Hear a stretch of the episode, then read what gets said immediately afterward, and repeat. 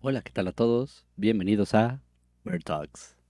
Hoy vamos a tener una, un cambio en la dinámica. Suele ser un podcast de divulgación científica y análisis desde las ciencias sociales, pero hoy no.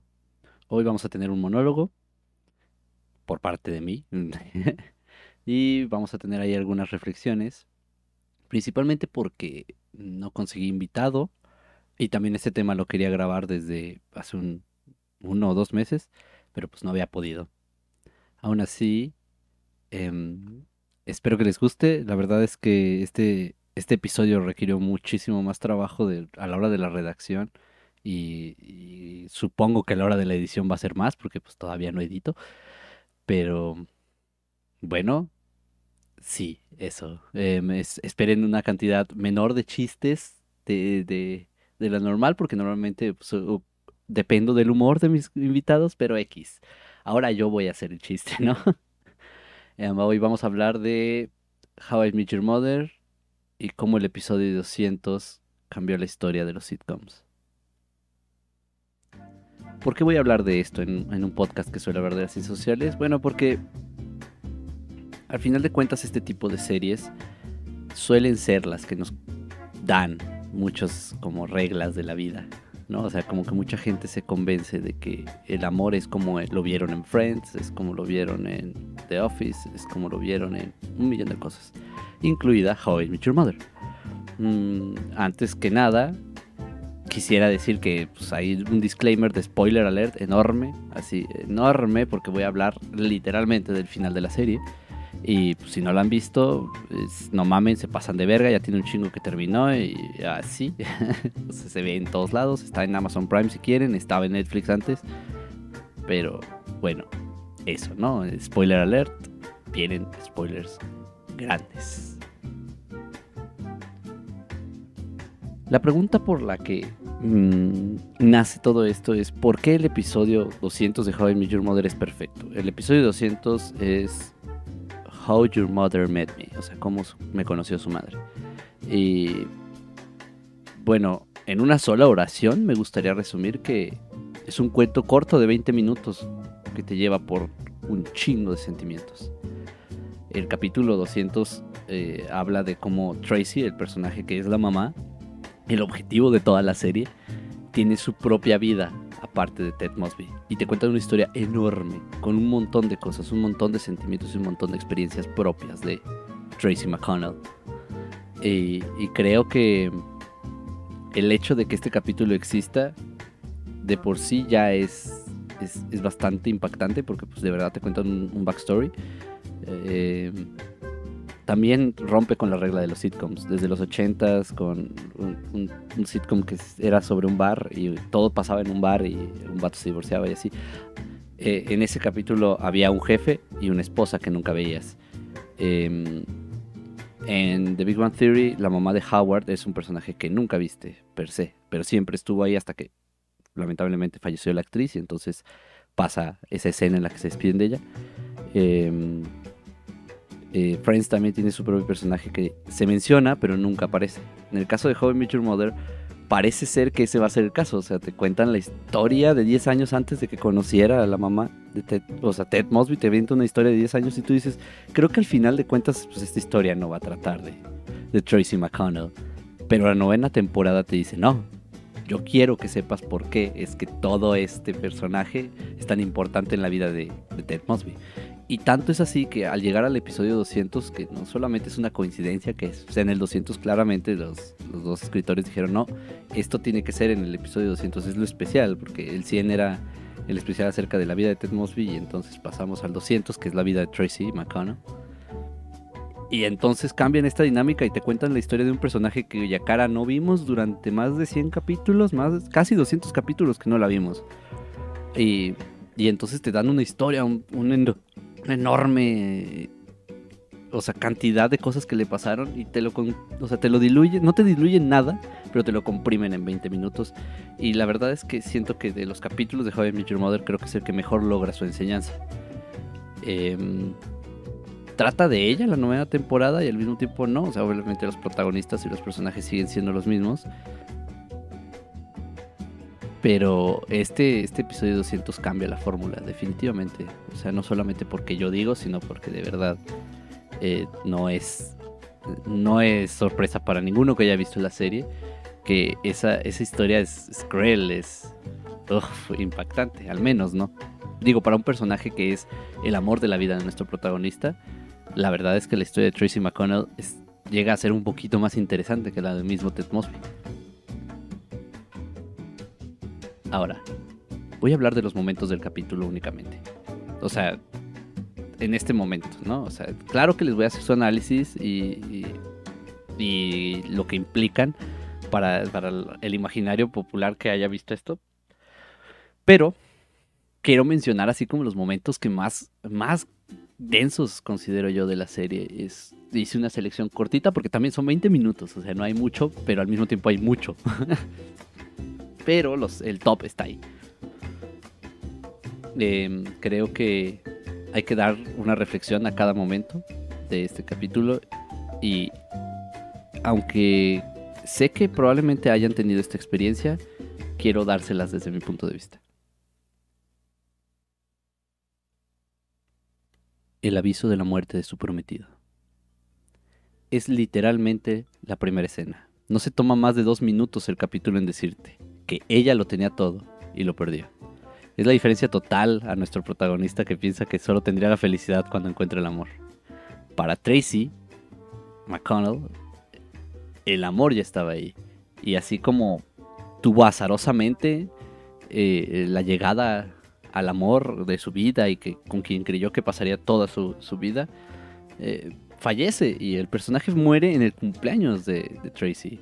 Entonces se vuelve impactante el momento, ¿no? Porque eh, no toma, o sea, no, te da tiempo de, asimilar quién es Tracy McConnell cuando te dice que la base del personaje es trágica. Y no trágica como Ted Mosby, que es, sufre por decepciones amorosas y demás. No, no, no. Tracy sufre porque la vida es azarosa. Irremediablemente la muerte va a llegar y le vale verga si eres feliz o no.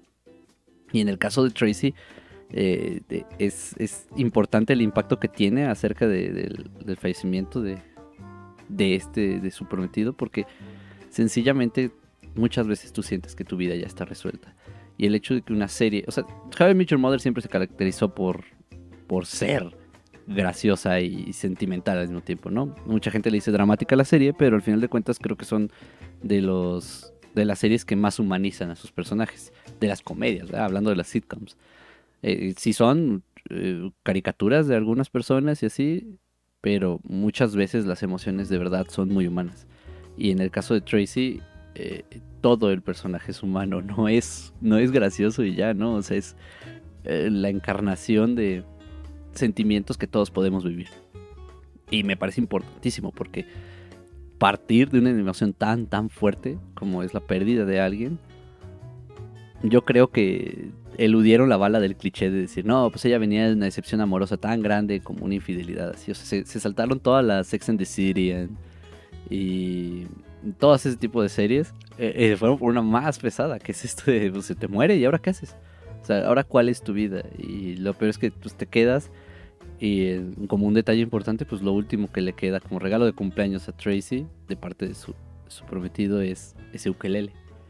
Y, y yo creo que un regalo tan personal, a sabiendas de que, bueno, tú no sabes bien que, que el personaje es músico, o sea, no sabes que Tracy le gusta la música. Tan, tan a profundidad, sí te lo menciono a lo largo de la serie, pero este momento es, es el vital, es el punto central, porque te, te, dice que de verdad el amor de Tracy por, y el de su prometido por ella pues eran otra cosa. Sencillamente ese supuesto amor de la vida que estaba buscando Ted Mosby.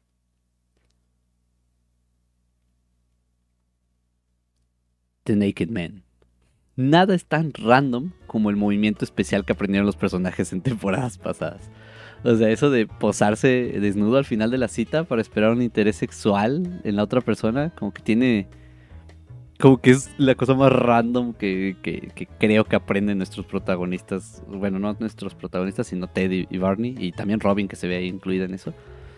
Eh, y, o sea, la ficción de la serie te dice que tiene una eficacia extraordinaria y te explican todo el pedo de cómo funciona y demás. Eh, dos de cada tres veces da el resultado que quieres. Y sí, es raro, definitivamente es súper subnormal, pero más raro es saber que el tipo que nos enseña esto es amigo de Tracy.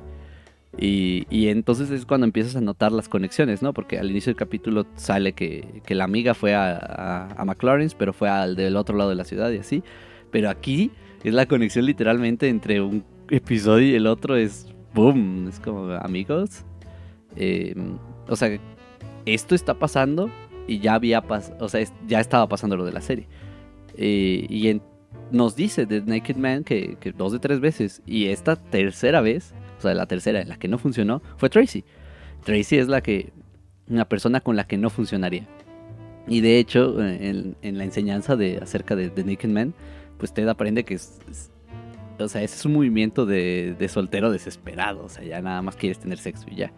Y, y esa misma enseñanza nos trata de, decir este, este capítulo, ¿no? Tracy dice que le, cuestiona al sujeto que si eso es ser soltera en Nueva York.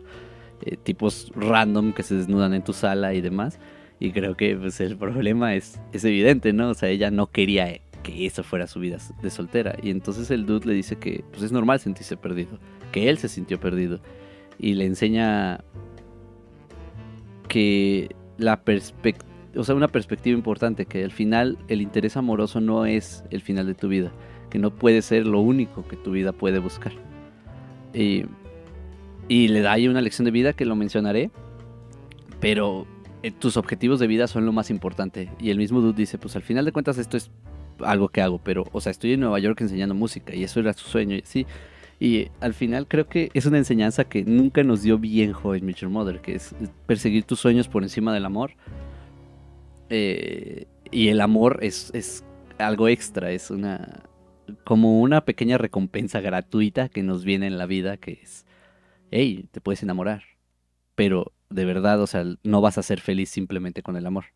Y creo que lo sabe la, la serie. trata de retratar con Robin, pero entonces el conflicto de Robin y, y, su carrera, pues le da más importancia a la carrera. Y luego está Marshall queriendo conseguir sus sueños, pero descubrir que el mundo es una mierda y no se lo permite, pues también como que no te, no te permite de verdad querer seguir tus sueños. Y en el caso de Tracy, en esto, y es un pequeño ratito, son como dos minutos, tres, en los que te dicen, no, güey, sigue tus sueños. Y, y entonces todo lo demás te hará feliz. Todo lo demás será feliz, porque tus sueños se están cumpliendo. Y creo que ese es el momento de enseñanza bien vergas, porque es algo que no te enseña Ted Mosby, pero te va a enseñar Tracy. No era amor. Quiero hacer una pausa aquí, como los guionistas mismos hicieron, ¿no? Eh, la serie tiene un narrador estructural, es una historia que nos cuenta la retrospectiva de, Ted Mosby. Em, desde el inicio de este capítulo no hubo narrador. Eh, normalmente empieza con el kids, es el niños y así. Y este capítulo no, o sea, este capítulo en ningún momento suena el narrador, solo pasan las cosas y eh, van sucediendo hasta que en medio de una tocada, Tracy conoce a este, este sujeto. Y, y, es importante porque no existía la misma estructura de los otros capítulos. O sea, y no solo es por la gran extensión de tiempo que cubría toda la narrativa, como para que hubiera un narrador, porque pues estaba saltando en muchos espacios de tiempo. Digo, nos cuentan 10 años en, dos, en 20 minutos, entonces una serie se aventó 8 temporadas para explicarnos esos 10 años. Em, pero sé que, que nos estaban contando la historia de Tracy y por eso el narrador no estaba ahí. Pero ¿por qué entonces en este momento específico en el que están hablando acerca de esta segunda oportunidad que por fin se dio Tracy? Porque aquí es donde quiero mencionar que Tracy se negó la oportunidad de amar y no, no quería más porque decía que ella consiguió ya su, su gran amor, ¿no? O sea, nos dice que el amor es como ganarse la lotería y ella se la ganó con su primer boleto. Entonces cree que todo lo demás pues no, no significa nada ya. Y ahí es la, línea de llegada de este personaje, porque este personaje busca amar a Tracy McConnell y se mantiene, ¿no? O sea, digo, ahí ligotean, eh, momentos en el que intercambian teléfonos, otra vez hacen referencias de cosas que pasaron en la serie y así. Pero en este momento específico, cuando hablan de de que por fin Tracy se dio una oportunidad de amar, nos habla Ted. O sea, Ted vuelve como el narrador. Y ya estamos a la mitad del capítulo. Literal, o sea, justo en medio está, empieza Ted a, a decirnos. Y es que no, pese a que pareciera que es el momento en que coinciden las dos historias, em, no creo que sea, que sea por eso que el narrador llegue. Es que quiere decir que los oyentes no conocen la historia. O sea, no conocen ese, ese detalle específico de que no era amor. Porque lo menciona con mucha seguridad. O sea, Ted Mosby te dice, eso no era amor. Y, toda la serie nos dice que, que nadie más puede definir el amor de otra persona. Pero Ted con mucha seguridad nos dice que eso no era amor. Y ahí es donde generó la, mi cuestionamiento. Y dije, what the fuck, o sea, ¿qué, qué pedo? Eh, es obvio, digo, para los que ya vieron la serie, y por eso dije la alerta de spoiler, los autores, digo, los escritores ya sabían que la madre iba a morir. Eh, pero este momento es importante porque los oyentes no somos nosotros los espectadores, sí, sí lo somos, pero somos en un segundo grado. En primer grado son los hijos, los hijos a los que les está contando la historia de cómo conoció a la madre. Y, quiere decir que no han escuchado eso, o sea, porque dice como, como si no supieran este dato. Y eso es extrañísimo, ¿no? Porque es una historia que les habría contado su madre, pero adivinen que no lo hizo. Y no lo hizo porque ya lo sabían ellos, había fallecido la mamá. Y creo que nos están contando una historia que nunca contó la mamá porque sencillamente nunca tuvo el tiempo. Pero yo creo que lo que pasa después en la serie hace que este momento sea mucho más impactante porque entonces es, es el Ted diciéndonos yo sé esto porque me lo dijo ella. O sea, ese era el amor de su vida y ella también sabía que Ted era el amor de su vida. entre comillas, ¿no? Porque Tracy aprende que al final de cuentas la, fantasía del amor de la vida es, un mito, porque es, está el amor de tu vida y si no pasa, es el que sigue. Y así funciona. Y Ted mismo lo sabe, o sea, es... Eh, muchas veces tú crees que el amor de tu vida es el amor de tu vida, pero descubres que pues no es amor. O sea, hay personas con las que sencillamente no puedes congeniar así a ese grado, no conectas tal cual. Y, Ted lo sabía porque se lo dijo ella y entonces ahora es, los creadores tratando de decirnos ahí algo. Y también se relaciona con lo de Vesubio porque eh, Vesubio llora, en Vesubio Ted llora porque Tracy le dice que, qué clase de hija no va a la boda de qué clase de madre no va a la boda de su hija que es obvio que las madres van, y Ted empieza a llorar. Y entonces son los pequeños detalles en los que te empiezan a decir, es que Tracy va a morir. Y ya lo sabías, solo no lo sabías. O sea, te lo dijeron toda la serie. Y en este momento específico es el, primero en la temporada en la que te vomitan así como se va a morir. Es obvio que se va a morir, pero tú no lo ves porque no te sabes el dato, pero es muy bueno. O sea, me parece que, que esa reflexión de, de decir que algo no es necesariamente amor y eso no está mal, me parece perfecto. Está bien que siga con mi vida. Es el momento en el que este sujeto se le... No quiero decir nombres porque eh, nadie quien recuerda tantos nombres de series. Bueno, eh, whatever, ¿no? Creo que todos, todos no necesitan recordar esos nombres. Pero este dude se le declara, le, propone matrimonio a, a, Tracy. Y lo primero que, que, hace Tracy es pues, soltar sus cosas y, y tratar de ir a preguntarle pues a su ex prometido, su, su exnovio fallecido, qué es lo que debería de hacer. Y creo que probablemente yo no sea objetivo con lo que con lo que consiguió este momento para mí porque me fascina, o sea, es el momento más más más humano de Tracy. Yo lo considero como el momento que mejor define a su personaje porque todas sus acciones en ese capítulo eran no porque yo ya amado, no porque ya, ya, o sea, necesito la... Ya, ya viví mi vida, esa vida ya fue, o sea, ya ahora estoy haciendo otra cosa y, sigue sus sueños porque cree que ya no, que eso ya, ya fue, el amor ya no es. Y entonces a diferencia de un Ted Mosby que va por la vida cazando el amor, eh, ella tuvo el amor y entonces ahora quiere tener sus sueños.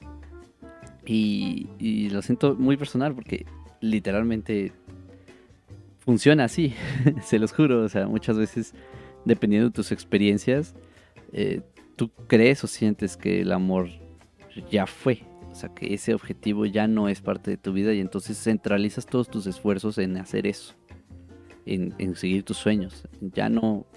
Y es que es normal, ¿no? Digo, lo, lo dije al inicio del capítulo, nos venden la fantasía de que, pues, a huevo, tienes que enamorarte, tienes que tener una familia, tienes que ser feliz por eso. Pero, ¿y si ya? ¿Y aún así lo perdiste? Y entonces aquí el, cuestionamiento de, Tracy es valioso porque a esa persona que perdió le vale toda la vida. O sea, es fundamental su vida Tracy a través de la experiencia que tuvo con él y lo que pasó. Y creo que muchas veces se nos olvida que aferrarnos tanto a la gente muchas veces nos nubla las posibilidades. O sea, cortamos nuestros sueños porque nos aferramos a las personas y aunque ya no estén, también pasa. O sea, creo que definitivamente Tracy y todos sus chistes y toda su actitud despreocupada y así eran sencillamente por eso, porque estaba convencida de que ya no necesitaba el amor y así ya no le importaba. Y entonces vemos un, par de situaciones chuscas ahí, como, como que su compañera de cuarto se enamora de ella y, y pues ella dice, no, pues no. O el hombre desnudo que ya mencioné. O sea, todas esas cuestiones Tracy las ve con, gracia porque pues al final de cuentas no le importan. O sea, no le interesan realmente porque se, se, cerró a esa idea. Que es todo lo contrario a Ted. O sea, las cosas que más le afectan son las cosas que menos le afectan a, Tracy. Entonces, su vida laboral le afecta, pero le afecta más que su vida amorosa esté ahí en jaque. Y siempre es así con Ted. O sea, su vida amorosa le afecta mucho y así. Y, y, su vida laboral no le importa porque pues él ya es arquitecto y ya diseñó su rascacielos y entonces toda la pelea de una o dos, una temporada y media, más o menos, es Ted tratando de construir un puto edificio que es el sueño de todo arquitecto y a él no le importa dejarlo de lado eso por el amor. Y en, del otro lado es Tracy diciendo, no, pues es que igual el amor, el amor está ahí, no necesito, entonces, no sé, creo que que este momento en el que conecta Tracy, o sea, se encuentra con una, es una encrucijada, cabroncísima, ¿no? Es decir, es la última vez que se me propusieron fuiste tú y tú ya estás muerto. Y entonces esa conexión que tiene bien a la Mufasa, si viene el Rey León preguntándole al cielo y el cielo le responde, se hace bien magnífico. Digo, aparte hacen una referencia ahí de, de probablemente, espero no interrumpirte, es estar jugando béisbol con tu padre. Es una referencia a Field of Dreams pinche referencia perfecta porque es una, una película que en la serie es muy importante. Y entonces ahí nos fundamentan de nuevo que Tracy es la personaje del grupo de amigos sin ser parte del grupo de amigos. O sea, ya era perfecta. Y, pero, o sea, whatever. Eh, pese a que es una referencia muy buena, creo que lo mejor es ese, ese momento mufazón. O sea, él, Tracy preguntándole al cielo, esperando que pues haya una respuesta. Been there, done that. Les juro que a veces hay, hay personas que te marcan tanto la vida que no dejas de, de seguir consultándolas en tu vida. Pero ese momento específico es en el que, o sea, Tracy rechaza al dude. Y no lo sabemos hasta la siguiente escena. Pero, o sea, lo rechaza y continúa con su vida. Y es que lo sabía ella, ¿no? No era amor, como lo dice Ted y así. Pero hay un, o sea, hay un, antes y un después en la forma de actuar de, de Tracy en, en, las cuestiones de, del amor.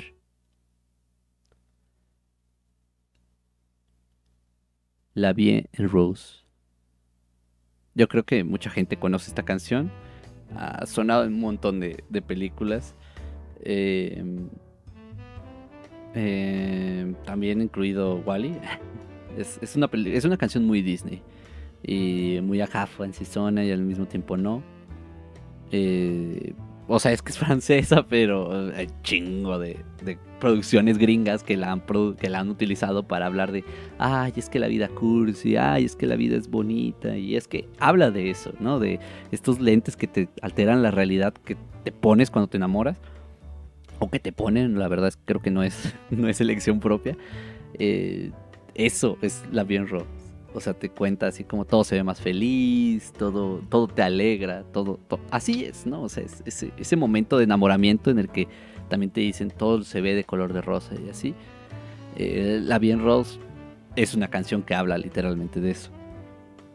Pero que toque con el ukulele que le regaló su, su prometido después de una ruptura amorosa así, es, es otra cosa, es reinterpretar la canción porque, o sea, ella estaba viendo la, viviendo la ruptura, la decepción amorosa, pero va a seguir con su vida.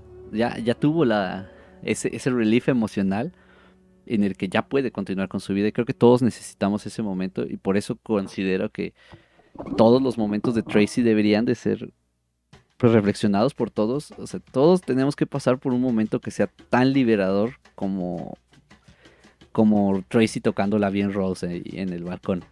O sea, de decir, ¿sabes qué? Mi vida a partir de aquí no va a ser lo mismo por una decisión fundamental. En el caso de ella fue, puedes seguir con mi vida, aunque tú ya no estés. Tú puedes tomar esa decisión con lo laboral, con tu carrera, con lo que sea. O sea con, tus intereses artísticos o, amorosos. Pero siempre con esa conciencia de decir, tengo que dejar atrás. Y, y, no ver solamente así como de, ay, es que todo lo que me pasa es malo y así. Igual y estás estás viviendo algo malo para que lo otro sea lo bueno, ¿no? Y creo que ese es el, grado en el que la bien Ross se inserta en la serie para decir, pues al final de cuentas la vida se sigue viendo bonita. No importa qué. Y, le habla a los, a los románticos empedernidos como Ted Mosby, que ese es un problema aparte. este, pero también le habla a los otros, ¿no? a los cínicos, a los que consideran que el amor es una, Mm, una zona de peligro. Muchas veces me dijeron eso, que Love is a Danger Zone es como peligroso enamorarse y así. Igual y no. Igual y, y sencillamente solo necesitamos dejar ir a una cosa específica, pero de verdad, de verdad querer hacerlo. Y es la combinación de todos los momentos pasados los que generan esta catarsis mientras toca la canción. Digo, porque luego nos muestran, así tú como espectador, todo lo que están viviendo los otros personajes, Barney dejando su soltería, eh, este... ¿Cómo se llama? El Este, me olvidó, what the fuck, Marshall, que acaba de tener una discusión con Lily, o sea, una muy cabrona, ¿no? Digo, la discusión, más discusión de la historia. Pero todos los personajes están viviendo como un momento negativo de la vida. Y, esa es como la analogía de, la bien Ross. Es como de, pues sí, creo que está de la verga la vida, pero no está tan mal. De verdad, no está mal. O sea, hay cosas que siempre te van a hacer sufrir, pero. Hey, la vida es de color de rosa.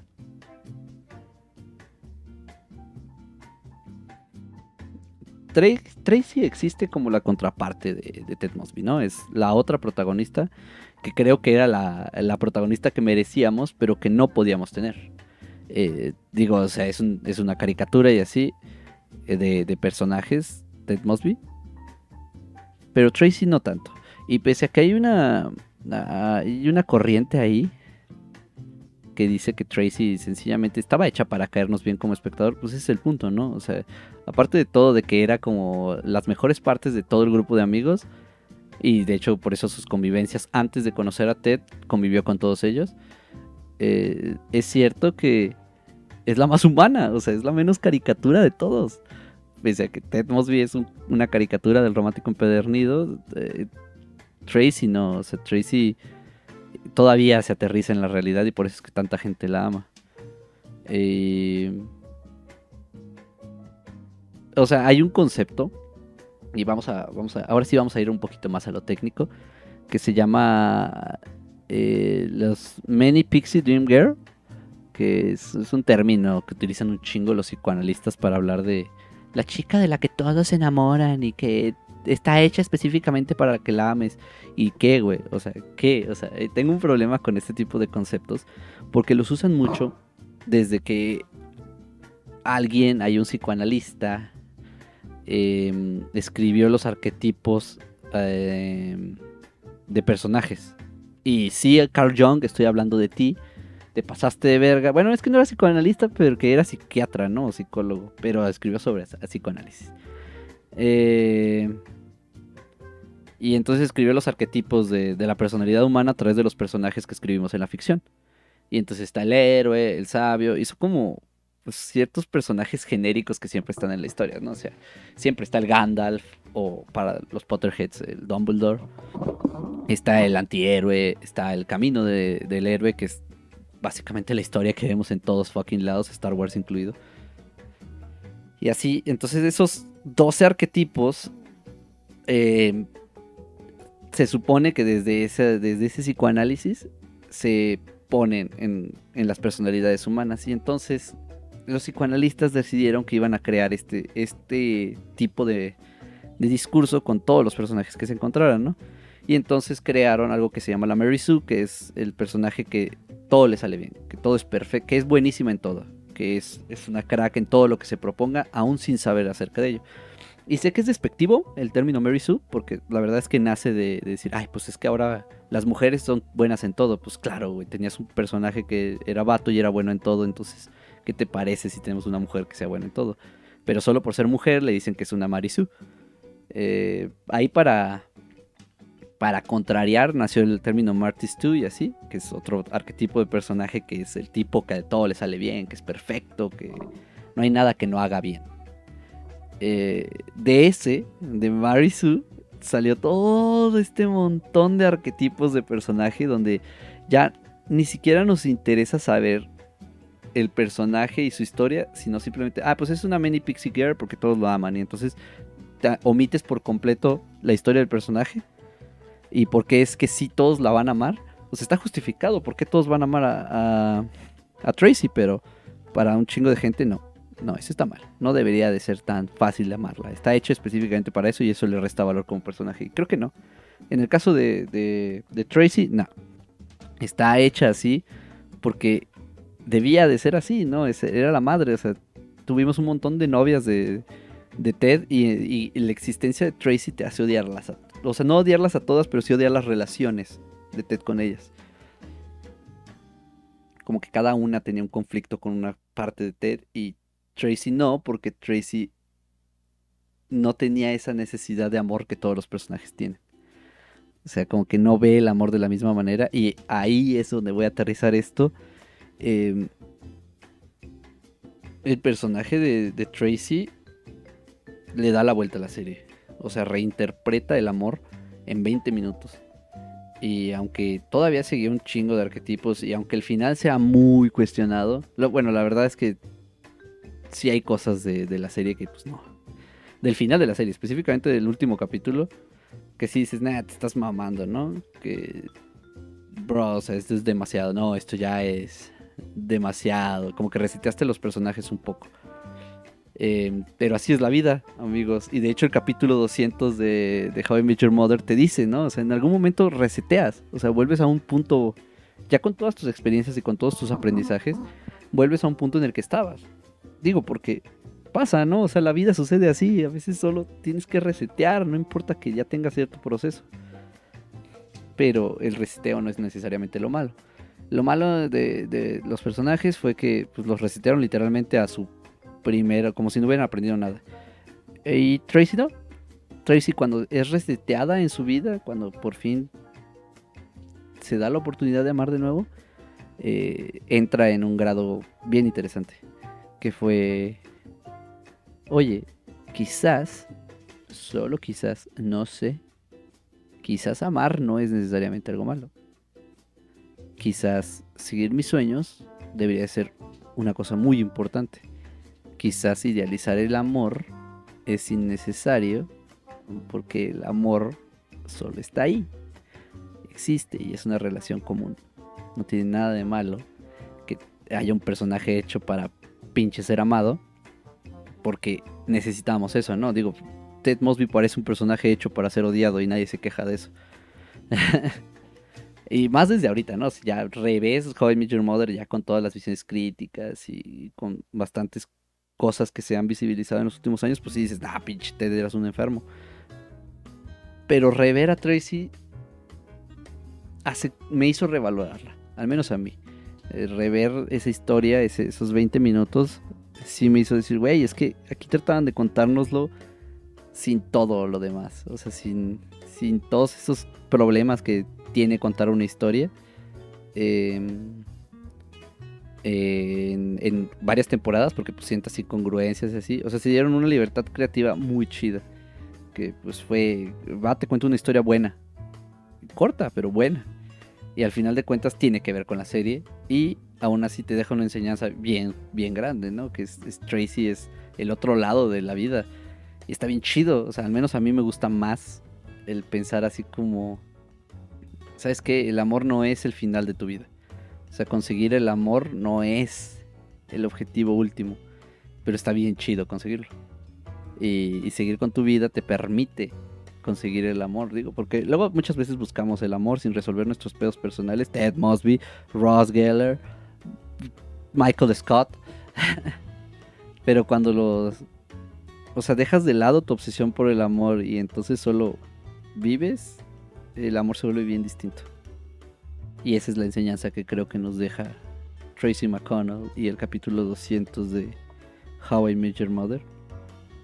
Eh, en términos generales, yo creo que es de los mejores capítulos de la serie, tanto narrativa y así. Y ya personalmente para mí es, mi favorito, es, es el momento más vergas de la serie, sin lugar a dudas.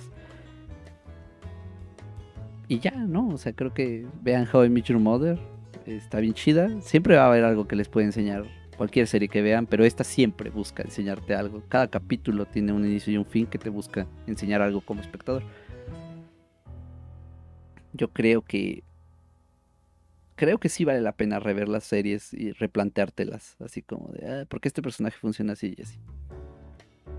Pero bueno, eso es todo. Muchas gracias por las escuchadas. Eh, ya saben, síganos en Facebook, en Instagram, en Twitter, donde les guste, la verdad. Word Talks, podcast. Eh, repito, lamento no que no hubiera tantos chistes, pero pues es que estoy yo solito y entonces las dinámicas no es así, es un monólogo. Pero espero que les haya gustado.